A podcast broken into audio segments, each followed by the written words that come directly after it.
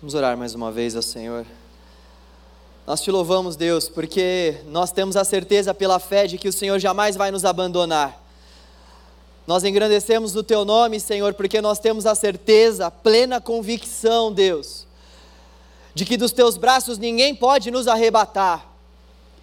Nós te adoramos, Senhor, porque o nosso coração se enche de alegria com o fato de que a vida eterna nos aguarda, Senhor, e nós temos certeza da nossa salvação porque não depende de nós, não depende daquilo que nós podemos fazer, é fruto da Sua graça, é fruto, é fruto da graça do Senhor, Deus, e nós, mediante a fé, nós cremos, nós cremos, e nós cremos por meio de um ato do Teu Espírito que tocou o nosso coração para que viéssemos a crer. Obrigado, Deus. O Senhor jamais vai nos deixar. Obrigado por essa certeza. Obrigado por nos dar essa segurança, mesmo em meio a esse mundo caótico que vivemos. Como é bom saber que o Senhor não muda, que a Sua palavra permanecerá para sempre, que a Sua bondade e a Sua misericórdia certamente nos seguirão. Como é bom saber, Deus, que por mais que pessoas estejam aflitas do lado de fora, nós estamos aqui confiantes de que a palavra do Senhor não volta vazia. Como é bom saber, Senhor, que nós estamos seguros, Deus que nós estamos seguros, Deus. Senhor, nós clamamos a Ti mais uma vez para que o Senhor fale conosco. Nós entendemos que sempre quando nós estamos ao redor da Sua palavra, sempre quando nós estamos juntos, adorando ao Senhor, nós cremos, Deus, do fundo do nosso coração, que o Senhor se revela à Tua igreja, que o Senhor se manifesta, Assim como o Senhor faz no nosso quarto secreto de oração, o Senhor também faz quando nós nos ajuntamos e clamamos o Teu nome. Deus, fale conosco, Deus. A Sua palavra permanece viva. Nós cremos que os céus e a terra podem passar, mas a Sua palavra não vai passar de forma alguma. Fale conosco, Senhor. Nós te pedimos, pela tua infinita graça e misericórdia, nos conceda mais essa dádiva, mais esse presente de nós ouvirmos o Seu Evangelho e, com a ajuda do Seu Espírito, aplicarmos a Sua palavra ao nosso coração. Oh Deus, a grande verdade é que sem a Sua palavra nós andamos errantes, sem esperança.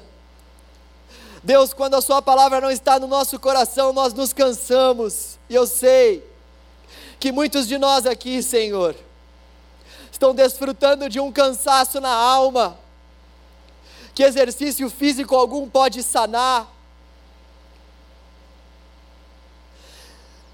que nada daquilo que nós podemos adquirir nesse mundo pode sarar, Deus. Senhor, se revele a nós, de modo que o Senhor troque de fardo conosco nesta noite. Se revele a nós, Deus de modo que o nosso coração se encha com a alegria da tua salvação. Renove dentro de nós o nosso amor pelo Senhor, pela Sua palavra. Renove dentro do nosso coração o desejo pelo Senhor. Renove, Pai, em nós a fome e a sede por mais do Senhor. Venha ao encontro do nosso coração com a Sua palavra, Deus anima aqueles que estão abatidos, levanta os que estão caídos, encoraja aqueles que estão amedrontados, sara aqueles que estão feridos. Cura, Senhor, todos os enfermos. E nos faça parecer mais com Cristo Jesus, nosso Senhor, o nosso alvo, nosso Mestre o nosso Salvador. Faça isso para honra e glória do Teu nome, Deus. Não a nós, não a nós a glória, mas ao Senhor, Criador e mantenedor dos céus e da terra. Ao Senhor a nossa súplica, Deus. Amém.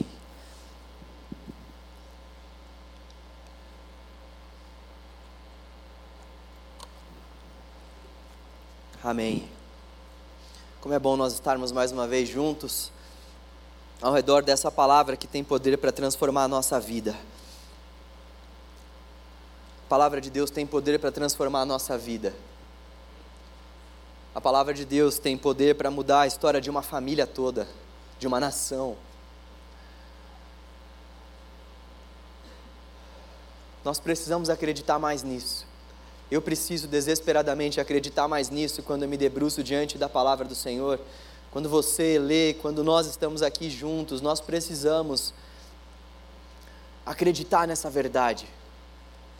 Mês passado eu participei de uma reunião de pastores.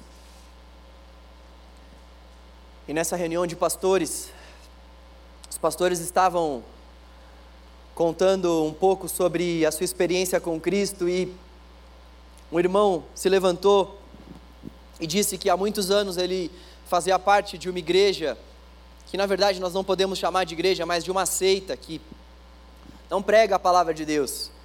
Uma seita que muitas vezes diz aquilo que os seus pastores têm que dizer nos púlpitos e aquilo que vem da parte da liderança dessa igreja é é deplorável não é o evangelho, é um outro evangelho que Paulo vai dizer que seja anátema, que seja amaldiçoado. Mas fato é que esse pastor, muito jovem, ele tinha 22 anos por aí, eles estavam compartilhando a experiência de fé, de vida ministerial dele, e ele ele disse que certa vez ele estava pregando a palavra e um pastor disse a ele que ele deveria encaixar no meio da pregação uma oferta alçada ao Senhor ele deveria, em outras palavras, ele deveria sugerir para os seus ouvintes que o texto estava levantando essa possibilidade de uma oferta, sendo que na verdade o texto não estava falando sobre oferta financeira, o texto não estava falando sobre dinheiro. E esse pastor disse a ele que ele deveria fazer isso. E ele disse que durante esse processo de leitura dele na palavra, de leitura à palavra de Deus, ele percebeu que o texto não estava falando sobre aquilo. E ele ficou chateado porque ele acabou cumprindo com aquilo que esse pastor mais velho disse a ele e depois de um tempo ele estava na casa dele, tendo um tempo com o Senhor e ele leu o texto de Romanos e ele disse que quando ele leu o texto de Romanos o coração dele explodiu. E ele disse então que ele pediu para sair da denominação que ele estava e ele estava contando que hoje ele está numa outra igreja, numa outra denominação, bem mais saudável, onde o evangelho de fato é pregado. O que eu quero dizer com tudo isso, para o começo da nossa reflexão, reforçando aquilo que eu disse, que nós precisamos acreditar no fato de que a palavra de Deus transforma a vida, transforma, transforma corações. Ele estava numa reunião de pastores com a sua esposa, totalmente transformado. Ele estava numa reunião de pastores com a sua esposa e durante o processo de leitura o Espírito Santo de Deus iluminou o coração dele e ele mudou a vida dele para sempre. Saiu de uma seita, está glorificando o nome do Senhor, vivendo o ministério dele com a esposa, com o coração curado, porque o coração dele andava totalmente amargurado, mas o Espírito Santo de Deus iluminou a mente daquele homem, o Espírito Santo de Deus mudou a história ministerial daquele homem através de uma leitura que ele teve na casa dele. Essa vai ser uma noite de testemunhos. Eu vou contar para vocês dois testemunhos. O primeiro testemunho faz menção justamente a essa transformação que a palavra faz. Eu estava num lugar muito distante. Eu nunca havia lido a palavra de Deus antes na minha vida. Eu tinha 20 anos de idade. Me entregaram uma Bíblia porque eu visitei uma igreja, fui à frente, pedi oração e o pastor me entregou uma Bíblia. Eu estava passando por uma crise profunda, eu tinha manchas na cabeça, porque eu era muito estressado tinha síndrome do pânico, entre outras tantas coisas. E o pastor me entregou uma Bíblia e o primeiro versículo que eu li quando eu abri as Sagradas Escrituras foi que Deus sabe quantos fios de cabelo eu tenho na cabeça. Eu tinha por volta de umas cinco manchas na cabeça, bem grandes, onde não nascia um cabelo. A ciência vai chamar isso de alopsia. Eu acho que deve ser esse o nome. Os médicos me perdoem se eu estiver falando besteira. Mas fato é que eu já estava com aquilo durante nove anos. E o Senhor me fez ir justamente para esse texto que falava que Ele sabe quantos fios de cabelo eu tinha na cabeça. E a palavra de Deus começou a balançar o meu coração, a palavra de Deus começou a encher a minha vida. E eu então tive meu primeiro grande encontro com o Senhor. E aqui eu estou para a honra e glória dEle. A palavra do Senhor tem poder para transformar os nossos corações. Eu não sei o que você está passando. Eu não sei com qual expectativa você veio aqui. Eu não sei qual a sua expectativa ao longo de todo esse ano, mas já praticamente chegando no final do ano, eu queria que o Senhor renovasse essa certeza no meu e no seu coração. A palavra de Deus tem poder para transformar a nossa vida, a nossa história, o nosso ministério, o nosso coração. A palavra de Deus é poderosa. Segundo testemunho que eu queria contar para vocês, que vai servir como introdução para a nossa meditação, é o seguinte: ontem, eu estava clamando a Deus para que Ele para que Ele colocasse um pouco mais de certeza no meu coração acerca do que eu deveria trazer como reflexão para nós hoje. Eu tinha algumas ideias na cabeça, mas nada estava muito claro ainda para mim. E eu estava na sala, esperando meu filho acordar para eu ir dar o TT para ele. Nessa madrugada ele acordou a cada uma hora e meia. Orem por mim, gente. Não sei o que está acontecendo com esse bebê.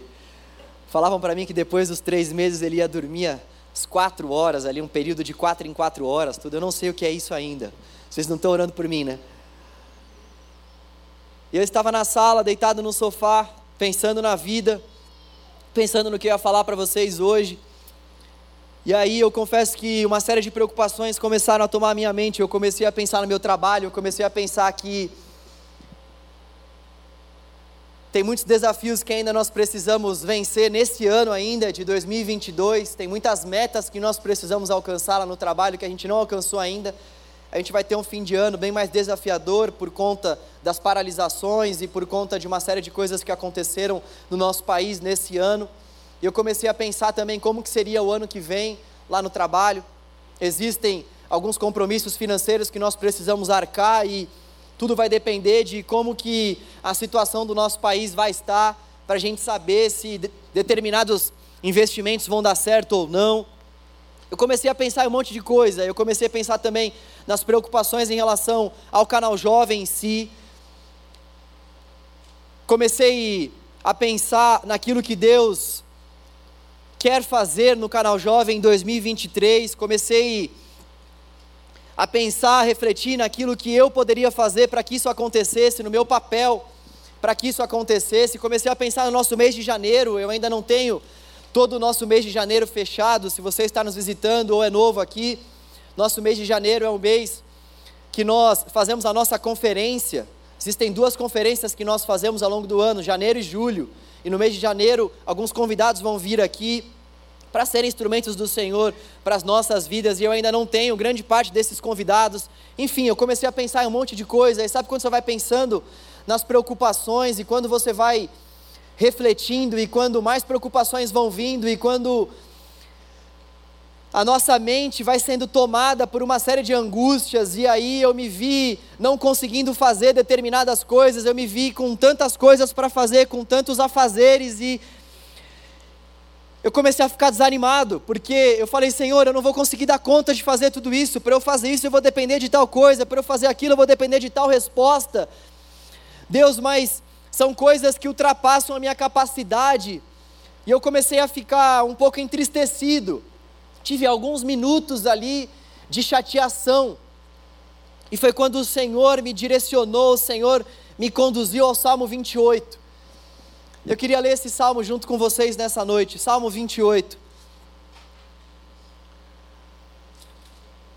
Salmos 28.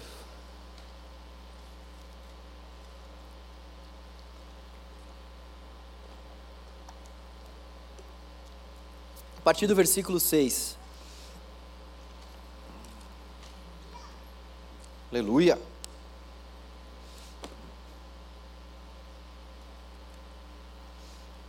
Salmos 28, a partir do versículo 6. Assim diz o Senhor, através da Sua palavra: Bendito seja o Senhor, pois ouviu as minhas súplicas. O Senhor é a minha força e o meu escudo. Nele meu coração confia e dele recebo ajuda. Meu coração exulta de alegria e com o meu cântico lhe darei graças. O Senhor é a força do seu povo, a fortaleza, a fortaleza que salva o seu ungido. Salva o teu povo e abençoa a tua herança. Cuida deles como o seu pastor e conduze-os para sempre. Palavras de Davi. O Senhor me fez lembrar que Ele é a minha força diante dessas inquietações que a minha alma estava fazendo, o Senhor me fez lembrar, o Senhor me fez ir até o Salmo 28, e a palavra que me veio à mente é: O Senhor é a tua força. O Senhor é a tua força. E é importante nós refletirmos sobre isso, porque nós estamos em um período de preparação para o Natal. Nós estamos refletindo acerca de mensagens que nos fazem lembrar do Natal, lembrar que nós precisamos preparar o nosso coração para participarmos desse feito tão glorioso que foi o nascimento do nosso Senhor Jesus. Nós sabemos que a data do Natal é simbólica, mas nós sabemos que o nascimento de Jesus ele não é simbólico, ele, ele é real. Nós devemos comemorar, sim, o nascimento, a vinda do Messias ao mundo. E eu estava refletindo também sobre qual o verdadeiro significado do Natal, qual o sentido do Natal, o que quer dizer de fato que Jesus veio a esse mundo. E esse salmo, ele pode nos trazer uma contribuição maravilhosa para que a gente consiga encontrar ao menos duas principais respostas para essa pergunta. Essa pergunta que faz menção ao significado do Natal. O que, que o Natal de fato quer dizer? Eu quero, portanto, propor uma, um paralelo entre esse salmo e o verdadeiro significado do Natal. O, o que o Natal de fato pode trazer a nós? Qual que é o significado do Natal? O que nós vamos comemorar no Natal? E o que, que esse salmo tem a ver com isso? Embora esse salmo seja, seja um salmo que está colocado, que está posto no Antigo Testamento, e as pessoas no Antigo Testamento não tinham ainda toda a revelação messiânica que nós temos. Fato é que existem alguns princípios aqui, por mais que esse salmo não seja um salmo messiânico, existem alguns princípios aqui que nos fazem olhar para o Natal e dizer: eu preciso esperar isso a partir da vinda do Messias. O meu coração precisa se alegrar com isso que esse salmo está apresentando aqui. Comemorar o Natal é o mesmo que comemorar ao menos dois pontos que esse salmo traz para nós. O primeiro ponto que nós podemos enxergar nesse salmo, que faz menção ao significado do Natal, é a gratidão.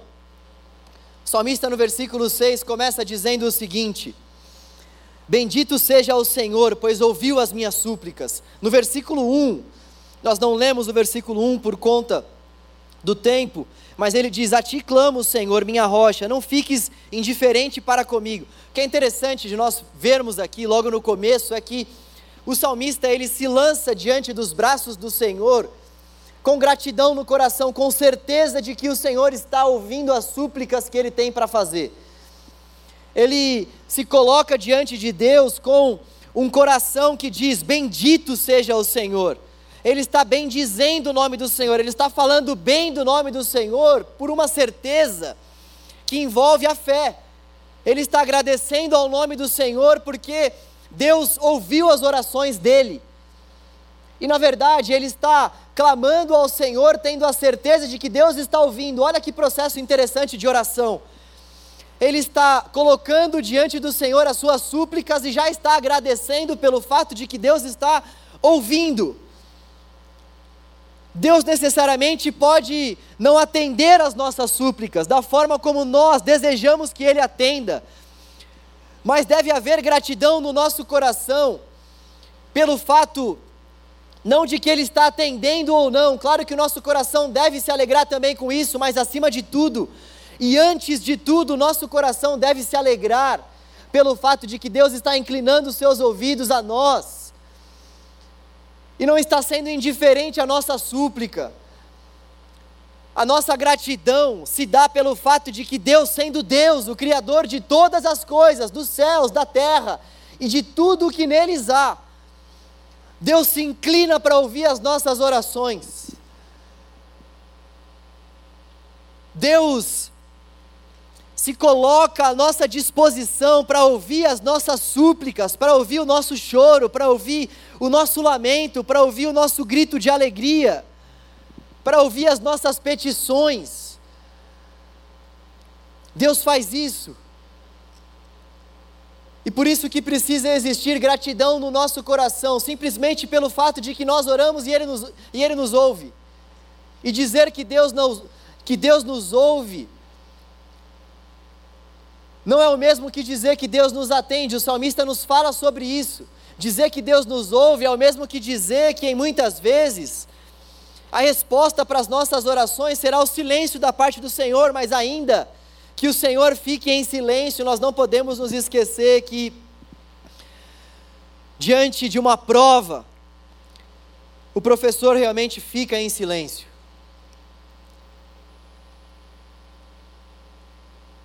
Diante de uma prova, o professor fica em silêncio. Mas no tempo certo, o Senhor virá ao nosso socorro. No tempo certo, o Senhor vai socorrer os nossos corações e vai nos dar as mãos. Deve existir gratidão no nosso coração também pelo fato de que Deus Deus tem cuidado de nós. O salmista vai falar que ele recebe ajuda da parte do Senhor. O salmista vai falar que Deus ele é aquele que cuida dele, é aquele diante de quem ele se prostra e recebe esse consolo, é aquele diante de quem ele se prostra e recebe esse socorro, essa ajuda. Alguns dias eu venho pensando sobre a percepção e o foco que nós precisamos ter em, em relação às áreas mais diversas da nossa vida. O que eu quero dizer é que em certo sentido, tudo para nós vai ser uma questão de escolha. Deixa eu explicar melhor isso.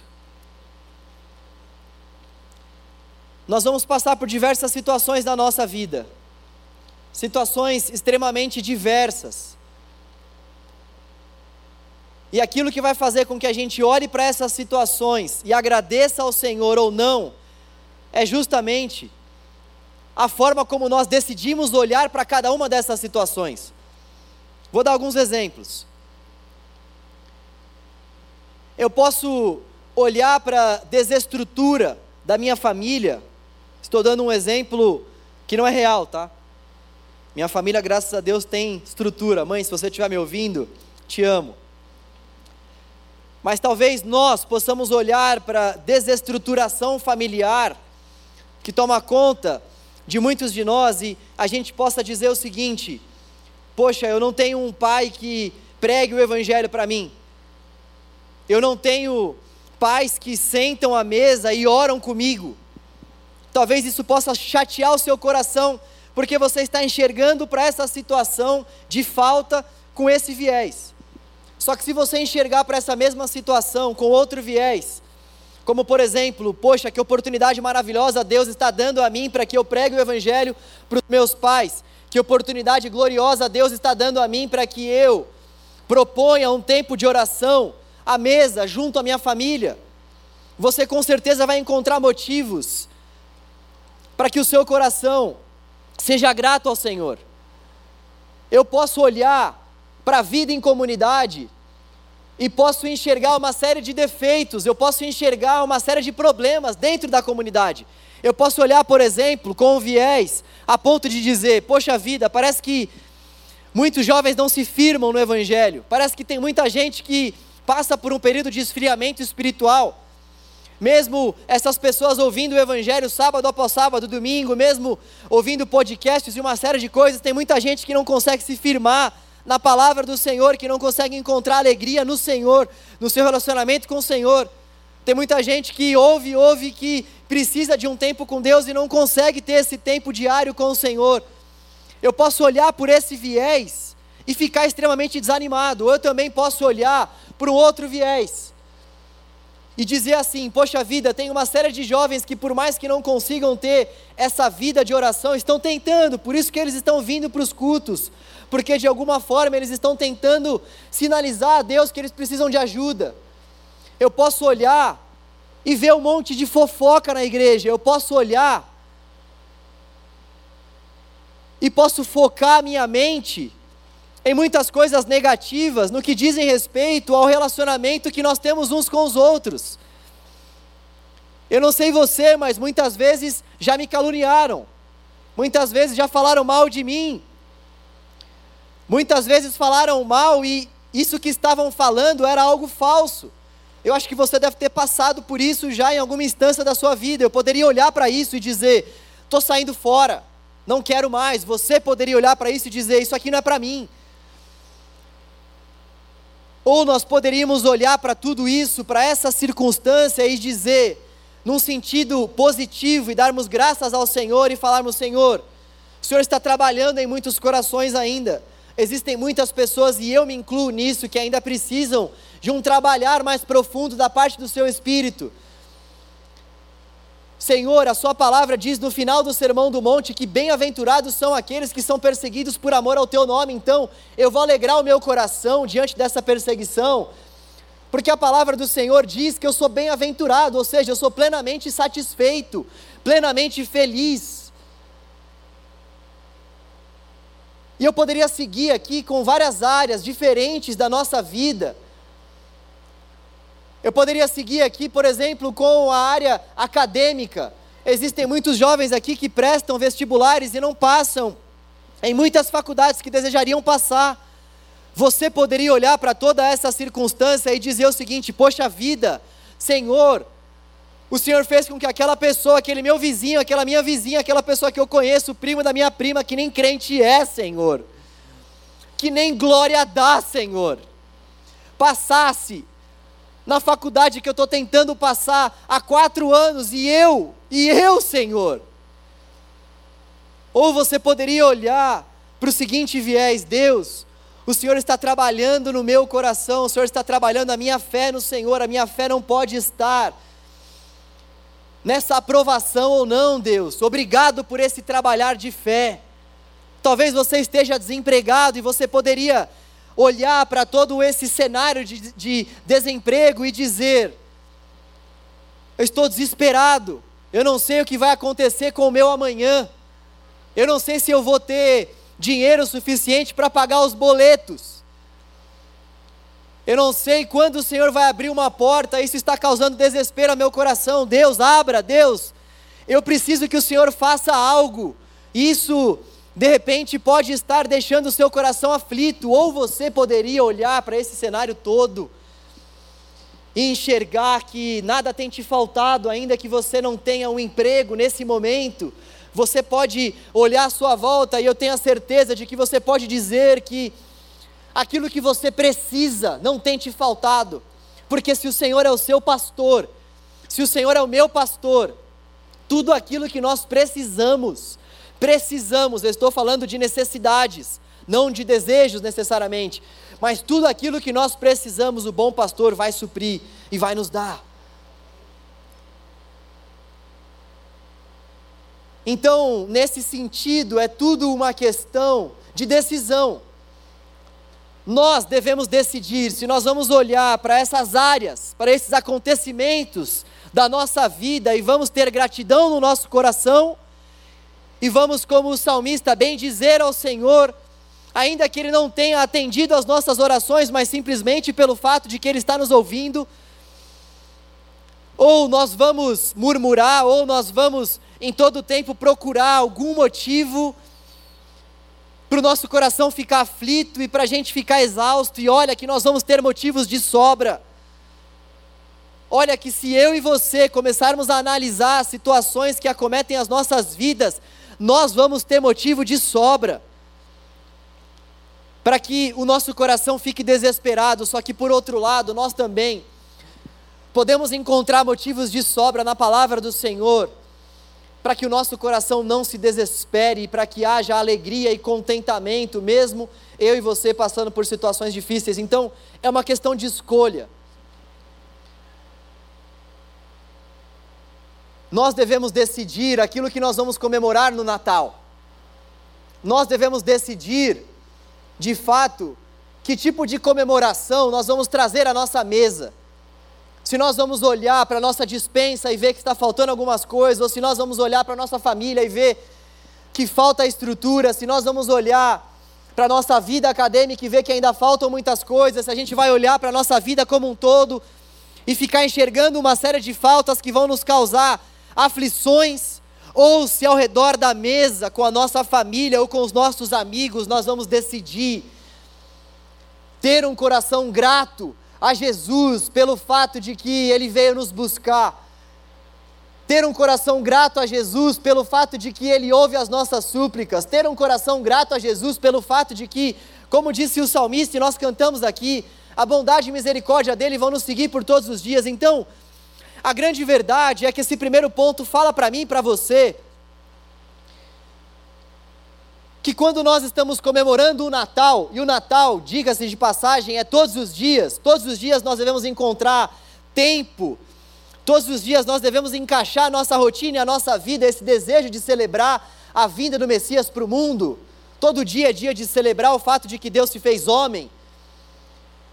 E o Natal é esse tempo para a gente refletir de uma forma mais profunda sobre de fato aquilo que a gente tem deixado entrar no nosso coração e na nossa mente. Se nós temos dito, bendito é o Senhor, bendito é o Senhor, por ter ouvido a oração que eu nem sei se o Senhor vai atender ou não, ou se a gente está preso no fato de que Ele não fez o que a gente queria que Ele fizesse. Repare como existem essas duas dinâmicas. Essa dinâmica de um coração voltado para murmuração, essa dinâmica de um coração que está em todo o tempo enxergando dificuldades, enxergando coisas negativas. E lembre-se do que eu falei, nós vamos ter margem para fazer isso constantemente. Constantemente a gente vai ter margem para pensar de forma negativa, seja lá por conta do governo que entrou, por conta da queda da bolsa, por conta da economia que não vai tão bem, por conta das amizades muitas vezes que não estão ali com a gente quando a gente mais precisa, nós vamos encontrar motivos de sobra. Ou então, nós vamos direcionar a nossa mente para que de fato ela possa ser condicionada aí. Isso é um exercício. Esse condicionar da mente é um exercício diário de alguém que está passando por uma situação, tem tudo para murmurar e fala: Eu não vou murmurar, eu não vou enxergar essa situação por esse viés negativo, mas olha só quantas coisas boas Deus está fazendo, e sempre nós vamos encontrar um motivo para sermos gratos ao Senhor pelo fato dele ser Deus, pelo fato único dele estar conosco em todas as circunstâncias, pelo fato de que, lembrem-se, o nosso passado foi perdoado, o nosso futuro, ou melhor, o nosso presente é abençoado, o nosso futuro está garantido. Então nós, povo de Deus, nós temos razões de sobra para termos um coração grato ao Senhor, não somente no Natal, mas em todos os dias. Essa é a primeira lição que nós devemos tirar desse salmo.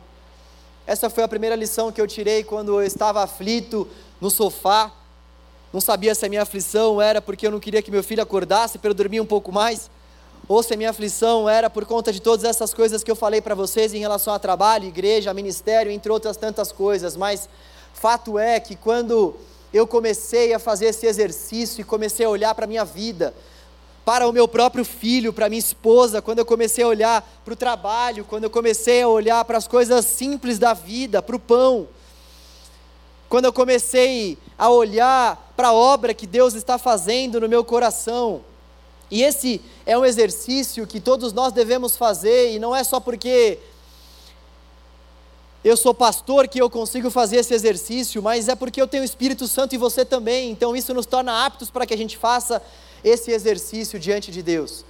Eu espero então que, em primeiro lugar, o nosso Natal seja marcado por gratidão.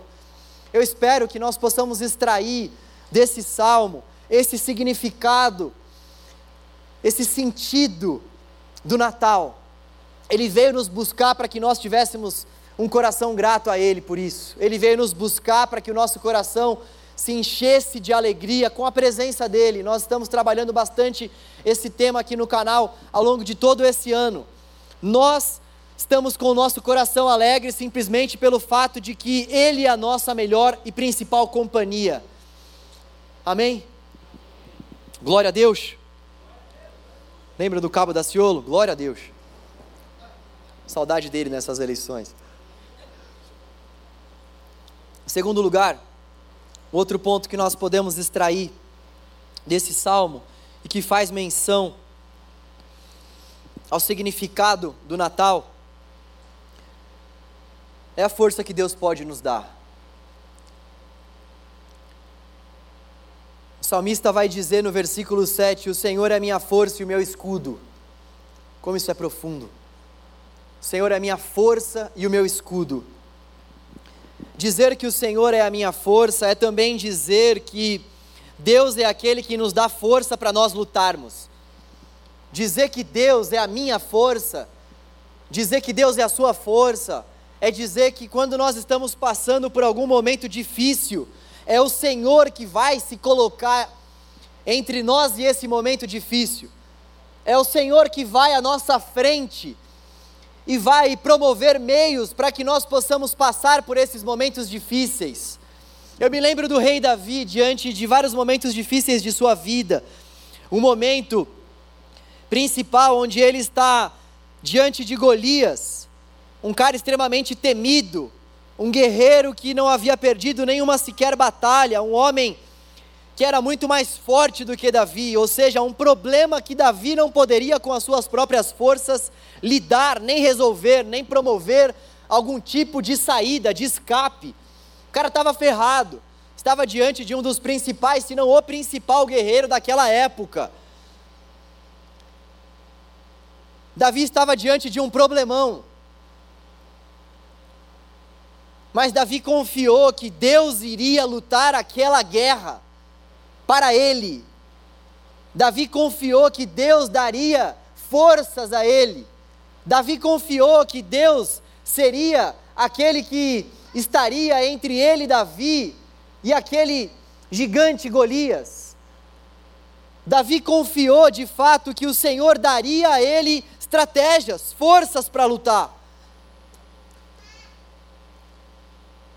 Quando nós estamos falando sobre Deus nos fortalecer, nós estamos falando que Deus ele é esse que vai à nossa frente, aquele que sabe de todas as coisas, aquele que é o nosso escudo, aquele que nos protege, aquele que estando conosco nós não precisamos temer. Quando a gente diz que Deus, ele é a nossa força. Em outras palavras, nós também podemos dizer que nós não precisamos temer.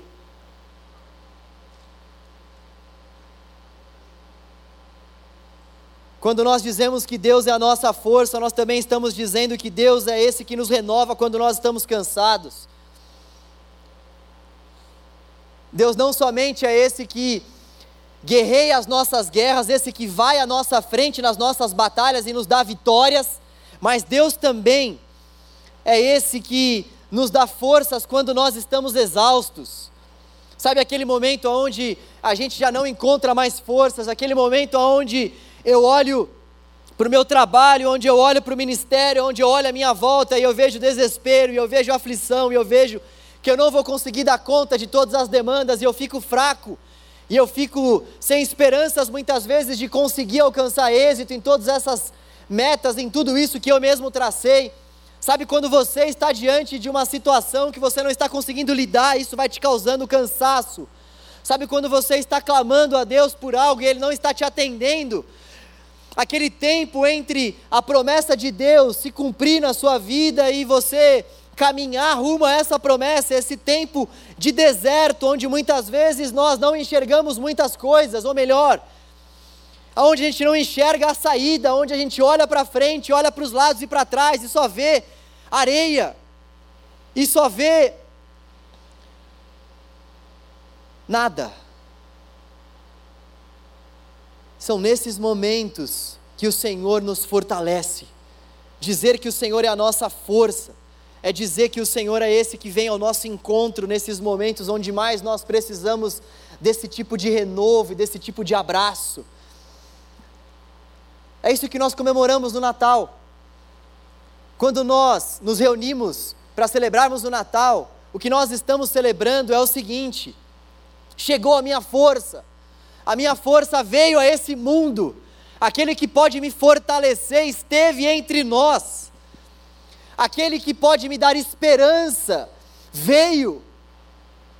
O que nós estamos comemorando na celebração de Natal é que de fato existe uma esperança para as nossas lutas, que a esperança raiou, que a esperança nasceu, que aquele que pode nos fortalecer, morreu no madeiro, mas ressuscitou no terceiro dia, está à nossa disposição para guerrear as nossas guerras ao nosso lado, dizer que o Senhor é o motivo maior da nossa celebração de Natal, é dizer que nós estamos celebrando o fato de que nós não estamos sozinhos, o nosso Deus veio nos fortalecer, o nosso Deus veio com esse intuito de, de nos amparar, de cuidar de nós. Dizer que Deus é a nossa força é também dizer que Deus é aquele que nos ajuda quando nós caímos. Olha só como a celebração de Natal é muito mais profunda do que muitas vezes comer um chester e um tender e uma farofa. Oh, aleluia! Isso é bom também. Mas olha só como é algo muito mais profundo do que isso. Celebrar o Natal, e por isso que a celebração de Natal é diária. Celebrar o Natal é o mesmo que celebrar que